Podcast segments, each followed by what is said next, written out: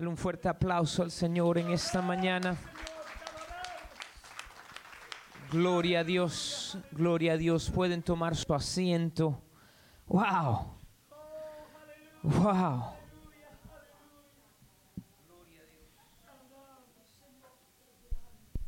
Gloria a Dios. Esos muros caen en el nombre de Jesús. Esos muros caen en el nombre de Jesús. Toda fortaleza, todo argumento, toda arma forjada tiene que caer y no prosperará. Porque Dios está con nosotros. Y pueblo, si Dios está con nosotros, ¿quién contra nosotros? Y déjame decirte algo, usted que está ahí en su hogar en esta mañana o ustedes que están aquí presentes, cuando el enemigo traiga algo delante de ti para decirte que de eso es lo que te va a morir o te está atormentando, ahí en ese mismo instante abre tu boca y adora al Señor. Abre tu boca y canta al Señor. Recuérdense que lo dice la palabra, que más son lo que está con nosotros que los que están en el mundo. Recuérdense que dijo Jesús que tuviéramos o tuviéramos a tener tribulación, pero que Él había vencido al mundo. Recuérdate que dice la palabra que Él te tiene esculpido en la palma de tu mano. Recuérdate que dice el Señor que nunca te dejará y que nunca te desamparará. Por eso te dice, esfuérzate. En el momento que te sientes atribulado y cargado y caído, esfuérzate. No en tu fuerza, en la fuerza del Señor. Porque Él está contigo. Y si Él está contigo, ¿quién contra ti?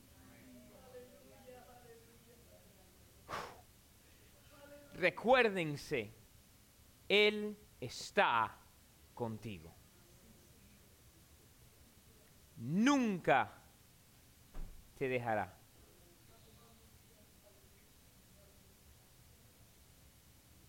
Nunca. ¿Sabes? Ese verso que dice que ninguna arma forjada contra ti prosperará, cuando usted lo lee en el original y empieza a escudriñarlo, estudiarlo, lo, que significa es que no ha sido ni aún creada.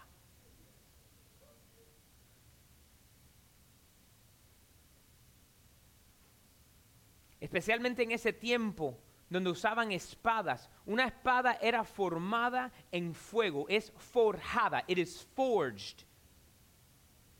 El metal se calienta de tal manera que entonces lo pueden martillar y poner y hacer en un molde para hacerlo de esa manera. Y eso dice, no ha sido forjada, ninguna arma forjada que traten de crear para destruirte prosperará. Por eso podemos decir que con cualquier situación, aún las enfermedades que están por venir en los años que vienen, que todavía ni han eh, eh, eh, descubierto,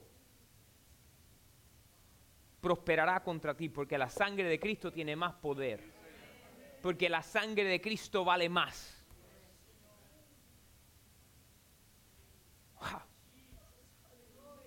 Declaro ánimo sobre tu vida en este momento. Fortaleza. Porque lo dice el Señor en su palabra. Jesús lo dijo antes de ascender al cielo, estaré con ustedes hasta el fin. La victoria es nuestra. Señor, te damos gracias por la victoria. Te damos gracias por la victoria. Te damos gracias por la victoria. Te adoramos, Señor. En el nombre de Jesús. Santo es el Señor. El Señor es tan bueno. Yo quiero que lo digan esta mañana. Yo quiero que digan esto conmigo. Señor, gracias por ser tan bueno, por amarme, por salvarme, por sanarme, por restaurarme. Gracias Señor, gracias Señor. Amén.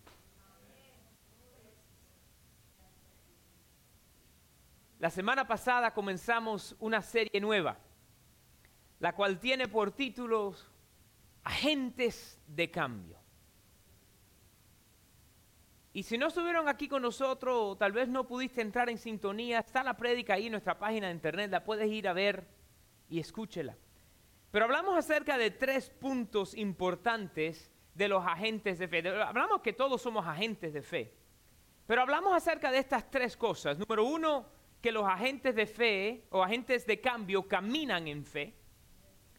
Hablamos que los agentes de cambio tienen que ser obedientes a Dios. Y hablamos que los agentes de cambio tienen que tener visión. Tienen que caminar en fe, tienen que ser obedientes a Dios y tienen que tener visión. Y hoy vamos a hablar acerca de la visión. Mira, la definición de la palabra visión es esto, la capacidad de pensar o planificar el futuro con imaginación o sabiduría. Una vez más, la capacidad de pensar o planificar el futuro con imaginación o sabiduría. Eso es lo que viene siendo visión en lo natural. Pero la visión de la que le quiero hablar en esta mañana es la visión sobrenatural. Y quiero que anoten esto. La visión viene de Dios. La visión viene de Dios. Quiero que vayan conmigo al libro de Proverbios, capítulo número 29. Proverbios, capítulo número 29, y vamos a leer el verso 18. Eh, Proverbios 29, 18 dice así, sin profecía el pueblo se desenfrena, mas el que guarda la ley es bienaventurado. Una vez más, sin profecía el pueblo se desenfrena, mas el que guarda la ley es bienaventurado. Ahora, ahí la palabra profecía, y puedes verla en diferentes traducciones. Vas a ver en algunas traducciones dice la palabra visión, en algunas traducciones dice revelación, en algunas traducciones eh, eh, eh, dice visión profética, porque la palabra es la palabra shazón. Y esa palabra significa una visión profética. Cuando el Señor muestra algo. Y aquí está diciendo, sin visión profética, visión que proviene de Dios, el pueblo se desenfrena. ¿Qué significa desenfrena? Significa que se desanima. Se pierde.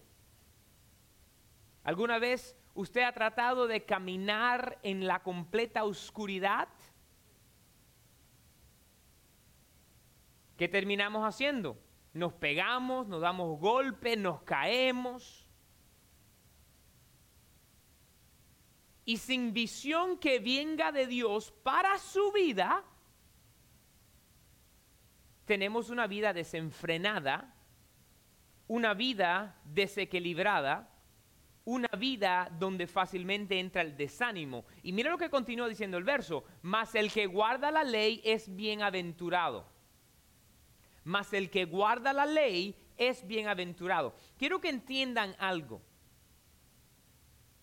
Esta visión profética que viene a nosotros, puede venir que el Señor te enseñe una visión, que te abre una palabra, pero la mayoría de las veces viene mientras que usted esté escudriñando la palabra de Dios.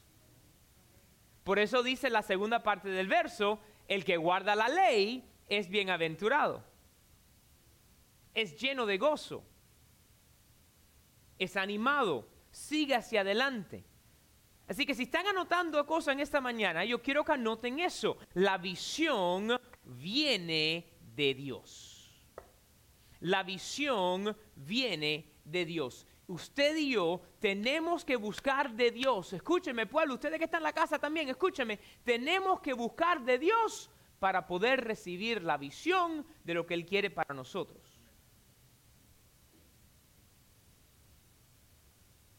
Tenemos que buscar de Él. Mira, eh, quiero que vaya al libro de Marcos. Vaya al libro de Marcos, capítulo número 8. Marcos, capítulo número 8. Vamos a comenzar leyendo en el verso 22. Marcos 8, verso 22. Mira lo que dice. Vino luego a Bethsaida y le trajeron un ciego. ¿Cuántos saben que el ciego no ve? ¿Ok?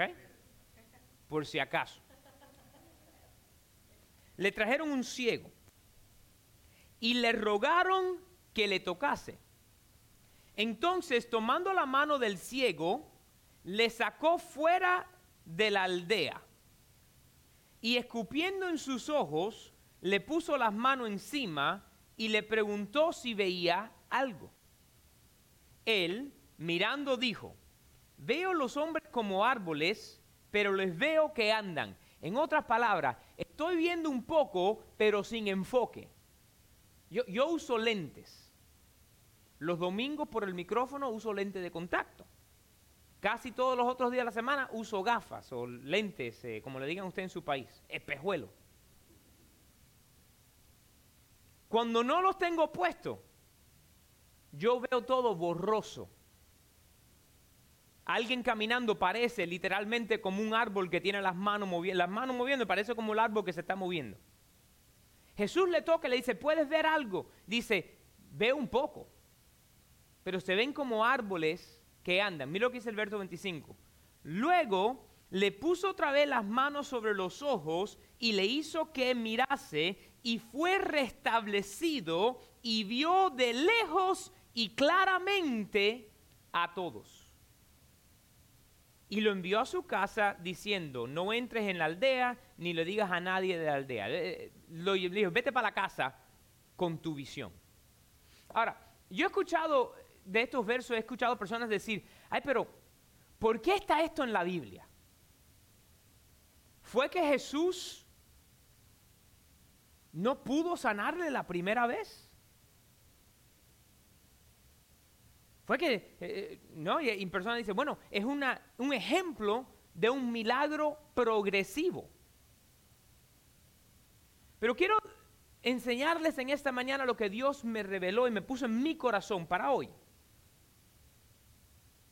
Y es que nosotros muchas veces estamos andando como ciegos. Y para recibir la visión que viene de Dios tenemos que hacer que ir a buscar de Él. Quiero que se den cuenta de unas cuantas cosas. La primera cosa es que Jesús lo sacó de la aldea. ¿Qué hizo? Lo llevó a un lugar remoto, no lo dejó donde estaba todo el mundo. Pueblo, para buscar esta visión de Dios tienes que ponerte a solas con Él.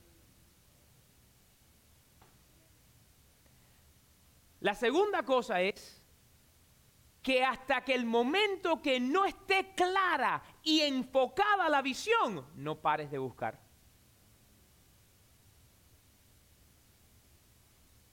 No, ya veo un poquito, ya voy para adelante. No, no, no, no, no, no. Sigue buscando hasta que esté plenamente enfocada la visión, porque el segundo punto de esta mañana es este, la visión tiene que ser enfocada enfocada.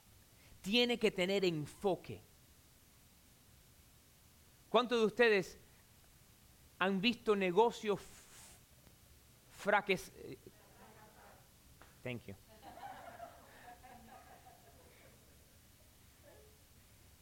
Negocios los cuales han quebrado y cerrado. Porque tratan de hacer tantas cosas que no hacen ninguna bien.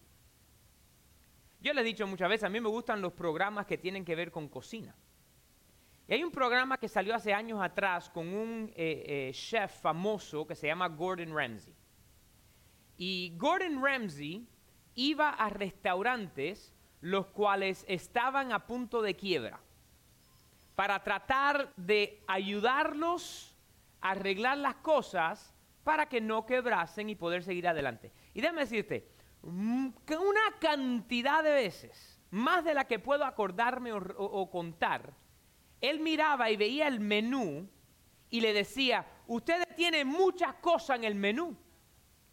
Para poder cocinar tantas cosas diferentes, tienes que tener tantos diferentes ingredientes que se te están echando a perder los ingredientes. Y cuando los congelas y los descongelas, no sabe bien la comida. Tienen que reducir y enfocar.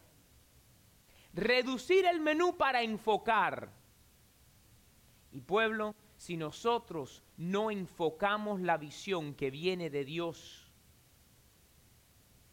nos desequilibramos y terminamos fracasando, no por falta de visión, sino por falta de nosotros enfocarnos y tener la visión en enfoque delante de nuestra vida, la visión que viene de Dios. Y todos estamos llamados a ser agentes de cambio y todos necesitamos esta visión de Dios y pueblo, la visión necesita estar enfocada. Quiero que anoten esto esta mañana. La visión necesita ser clara. Necesita ser clara. Vayas al libro de Habacuc. Habacuc capítulo número 2. Habacuc capítulo número 2. Vamos a leer el verso 2 y 3. Dice, y Jehová me respondió y dijo, escribe la visión y declárala en tablas para que corra el que leyere en ella. Aunque la visión tardara aún por un tiempo, más se apresura hacia el fin y no mentirá. Aunque tardare, espéralo, porque sin duda vendrá, no tardará. La visión tiene que ser clara.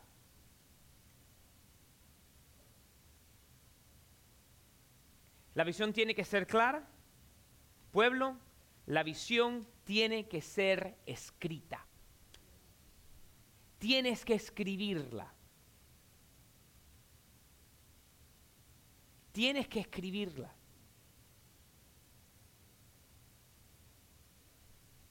Tiene que ser escrita. Lo dice ahí. Hazla, declárala en tablas. Tiene que ser enfocada, tiene que ser clara y tiene que ser escrita. Usualmente al fin de año nosotros repartimos unas cartulinas y las vamos a repartir en las próximas semanas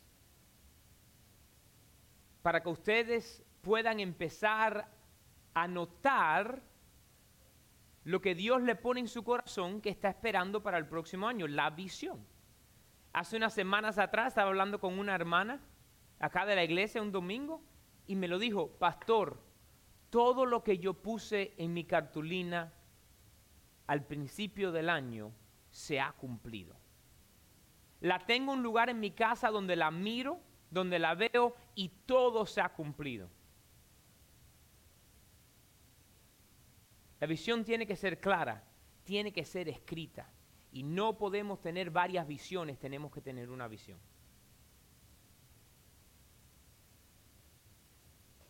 Una visión. Y todo lo que hacemos cae bajo la visión.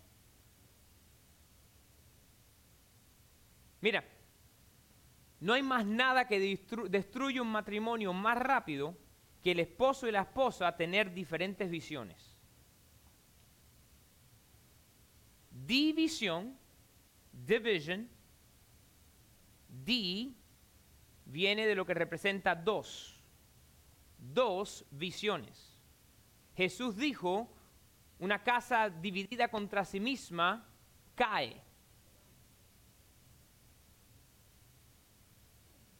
Cuando un padre, los padres están criando a los hijos y los hijos se dan cuenta que están con dos visiones diferentes, van y le preguntan algo a papá, papá dice no, entonces van y se lo preguntan a mamá, y mamá dice que sí, entonces mamá y papá empiezan a pelear y la casa cae.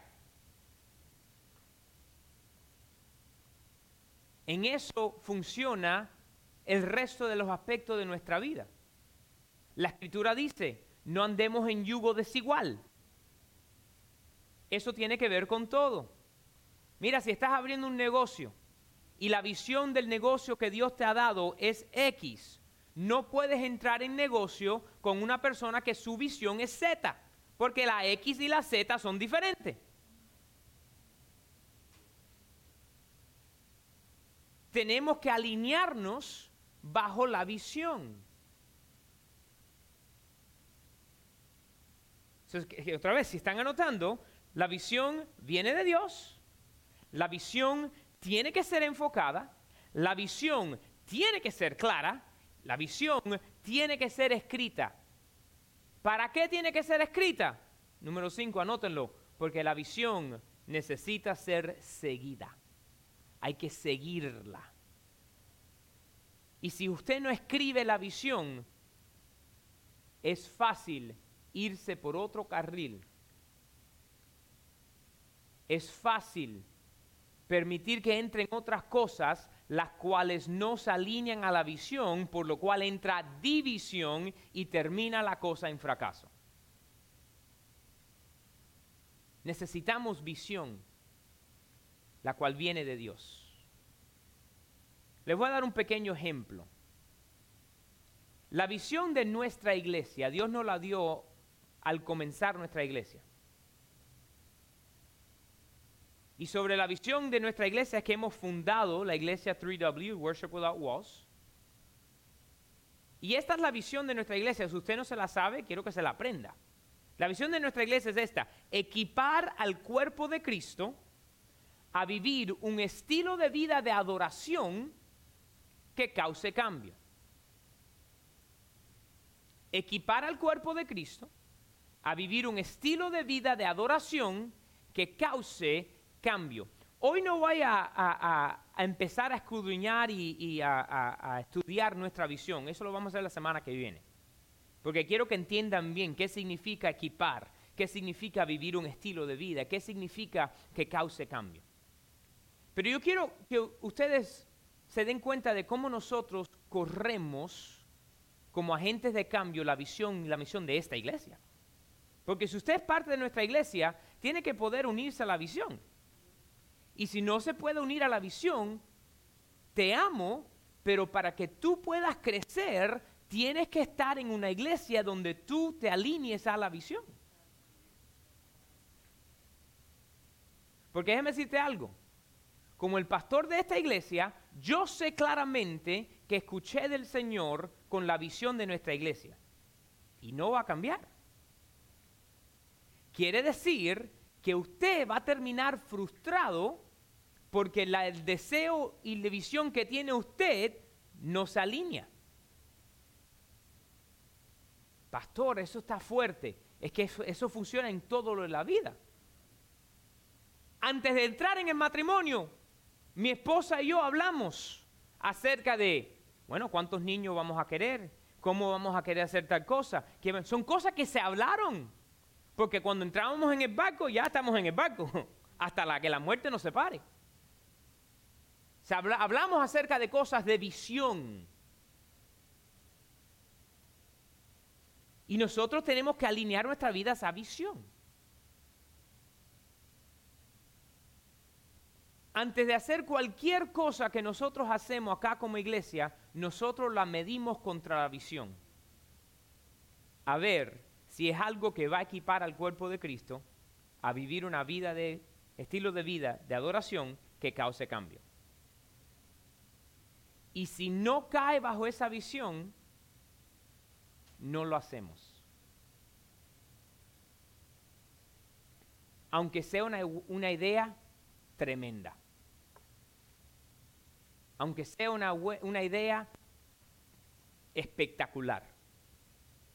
Si no cae, no encaja, lo que trae es división, frustración, desánimo y hasta el fin del punto quiebra. En este momento hay iglesias alrededor del mundo entero cerrando sus puertas semanalmente y antes de la pandemia. Y la mayoría de ellos es porque no tienen visión la cual siguen. Ven que tal iglesia está haciendo algo que está funcionando para ellos y tratan de replicarlo sin ser parte de la visión de esa iglesia local.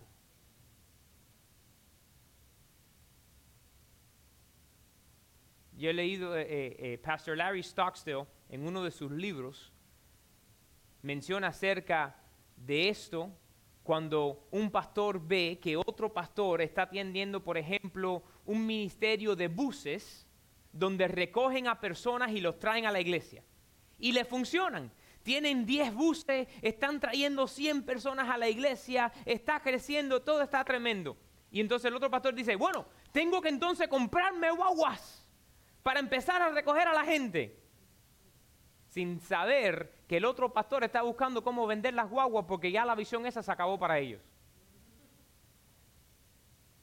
O tratando de hacer las cosas como lo hizo fulanito, pueblo no funciona. Esa es la visión que Dios le dio a fulano y por eso le funcionó. Usted y yo, como agentes de cambio, tenemos que caminar en la visión la cual Dios nos da a nosotros. Cuando alguien va a entrar a la universidad, le preguntan, ¿qué quieres estudiar? Si quiere estudiar magisterio, por un ejemplo, ser maestro, no empieza a tomar clases de cómo construir aviones. ¿Verdad o mentira? Le enfocan, le dicen, no, no, no, tienes que tomar esta clase, esta clase, esta clase para poder entrar en tu carrera. Si estás estudiando eh, eh, eh, ser mecánico de avión, no te dan clases de cómo enseñarle a un niño arte. Porque no tiene que ver. ¿Por qué le estoy diciendo esto? Porque cuando usted empieza ahora a buscar de Dios y dice, Señor, para mí, para mi familia, ¿qué enfoque tú tienes para el 2021? Tienes que recibirlo de Dios Tienes que buscar de él hasta que esté enfocado y claro. Tienes que escribirlo y entonces tienes que seguirlo. Quiere decir que si cuando empieza el 2021, en febrero o en marzo, te viene una oportunidad que luce buenísima, pero no se alinea a la visión que Dios te dio, tienes que decir no. Muchas veces nosotros tomamos oportunidades buenas y esa oportunidad buena hace que perdamos el enfoque de la visión de Dios para nosotros y terminamos desanimados. Les voy a dar un ejemplo. Esta semana nuestra iglesia fue grandemente bendecida con una donación de como mil par de zapatos. Y no eran zapatos de Dollar Store. ¿Ok? Eran zapatos de marca. El, el menor de ellos tenía un valor de ciento y pico dólares. Nuevos de paquete. Nos llamaron. Cuando primeramente nos llamaron, yo, yo soy franco, yo, con ustedes soy franco. Yo le dije a mi esposa, dile que no, pero ¿cómo que no? Le dije, en este momento yo no tengo el tiempo y no tenemos las personas que puedan hacerlo. Y si decimos que sí, voy a tener que yo terminar cargando todas las cajas, buscando a quién dárselo, buscando cómo llevarlo, y eso me desenfoca. Esa semana no voy a poder prepararme para el domingo. Pregúntale, es lo que yo le dije casi palabra por palabra. Porque yo he aprendido, especialmente este año, que cualquier cosa que me saque de lo que yo estoy supuesto a estar haciendo afecta el domingo. Y mi llamado es traerle a usted de palabra. El lunes fuimos a ver el warehouse y una vez lo miré y le dije a mi esposa, dile que no.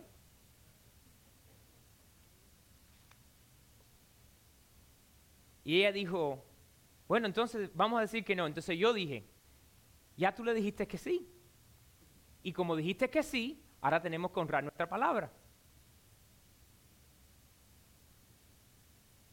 Y esta fue la oración en el carro nosotros dos.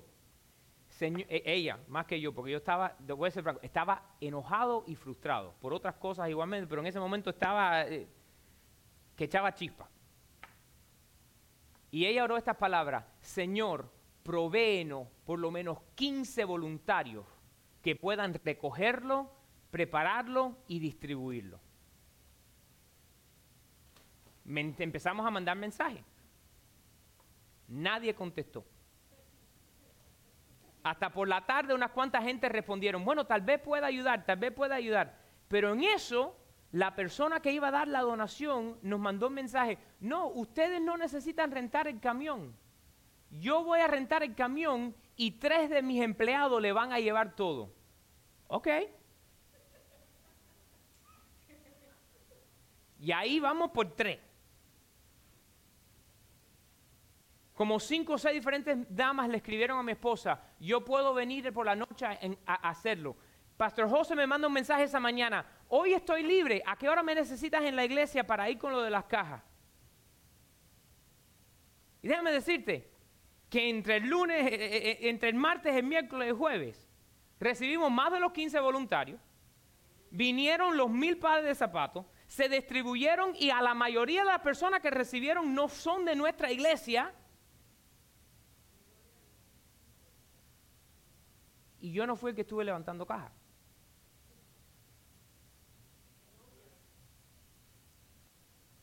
Porque la oración fue, sí sabemos que esto cae en nuestra visión de bendecir a la comunidad, a nuestra visión, ¿verdad?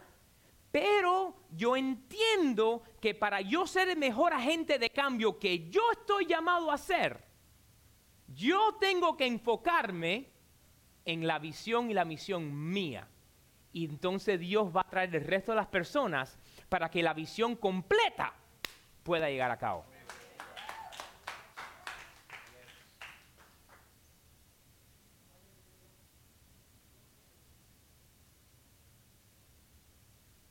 Y comenzó con el yo tener que aprender. Yo estoy siendo, mira, estoy siendo franco y honesto con ustedes. Parte de las situaciones que nosotros nos hemos enfrentado en los nueve años de esta iglesia es muchas veces yo hacer cosas las cuales yo no estoy supuesto a estar haciendo.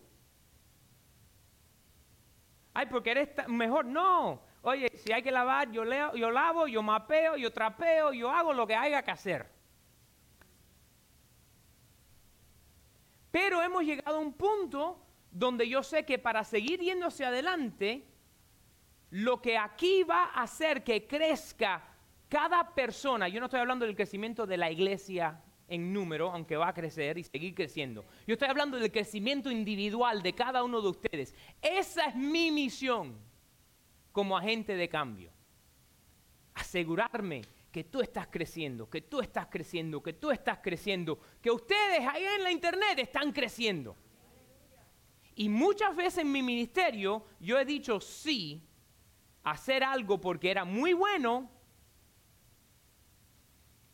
pero esa semana entré al domingo cansado físicamente, mentalmente y no preparado suficiente.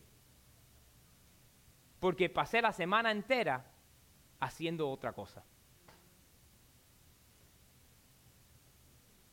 Le estoy siendo franco más transparente con esto no les puedo hacer. De la importancia de seguir tras la visión que Dios te dio a cada uno de ustedes para entonces ser parte de la visión más grande que transforma el mundo.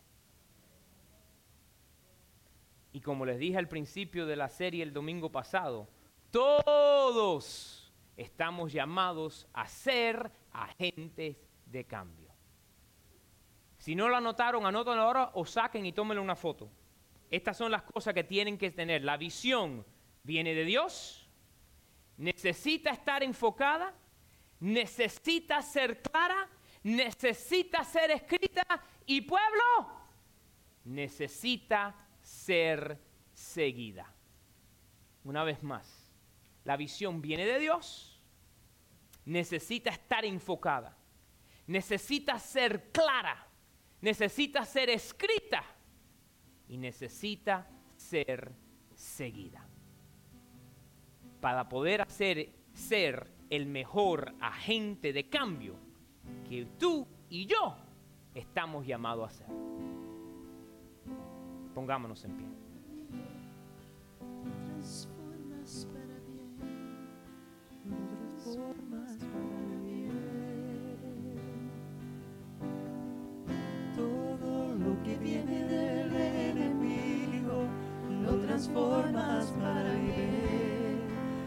Transformas para bien.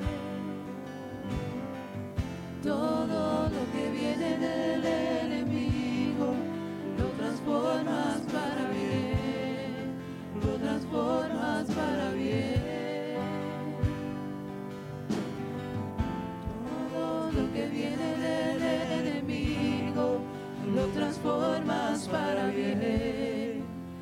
transformas para bien. En esta mañana, yo quiero que incline su rostro y cierre sus ojos. Y yo quiero que usted se examine un momento.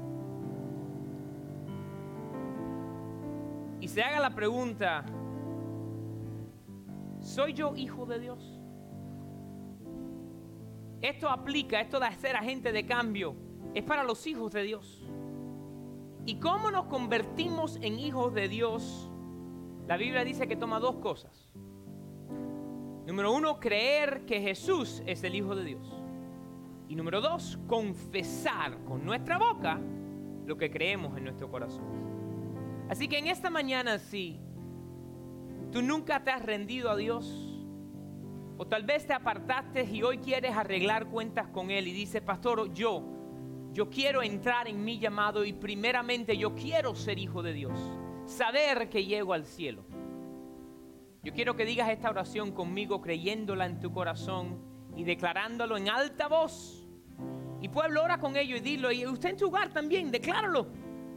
Señor, soy pecador Soy pecador y reconozco y reconozco que por mi cuenta no puedo llegar a ti. no puedo llegar a ti. Pero yo sé Pero yo sé que Jesús es tu Hijo, que Jesús es tu Hijo, que Él vino a la tierra, que Él vino a la tierra, vivió una vida perfecta, vivió una vida perfecta, murió en la cruz murió en la cruz y resucitó de los muertos y resucitó de los muertos para pagar el precio para pagar el precio de mi pecado. de mi pecado. Y hoy Y hoy le pido a Jesús le pido a Jesús que venga a vivir en mi corazón, que venga y vivir en mí, que anote mi nombre anote mi nombre en el libro de la vida. Y de ahora en adelante, Y ahora de adelante, Señor, soy tuyo Señor, yo soy y tuyo, tú eres mío. y tú eres mío. En el nombre de Jesús. Amén y amén. Señor, en esta mañana oro sobre cada persona aquí presente y cada persona mirando a través de la internet. Declaro, Señor, que cuando empiecen a buscar de ti, tú le vas a dar claramente la visión para su vida y su familia. Declaro que van a buscar de ti hasta que esa visión tenga enfoque, esté clara. Declaro que van a escribir esa visión. Señor, que van a seguir tras ella para poder ser el agente de cambio que tú le has llamado a ser. En el nombre de Jesús. Adoremos al Señor.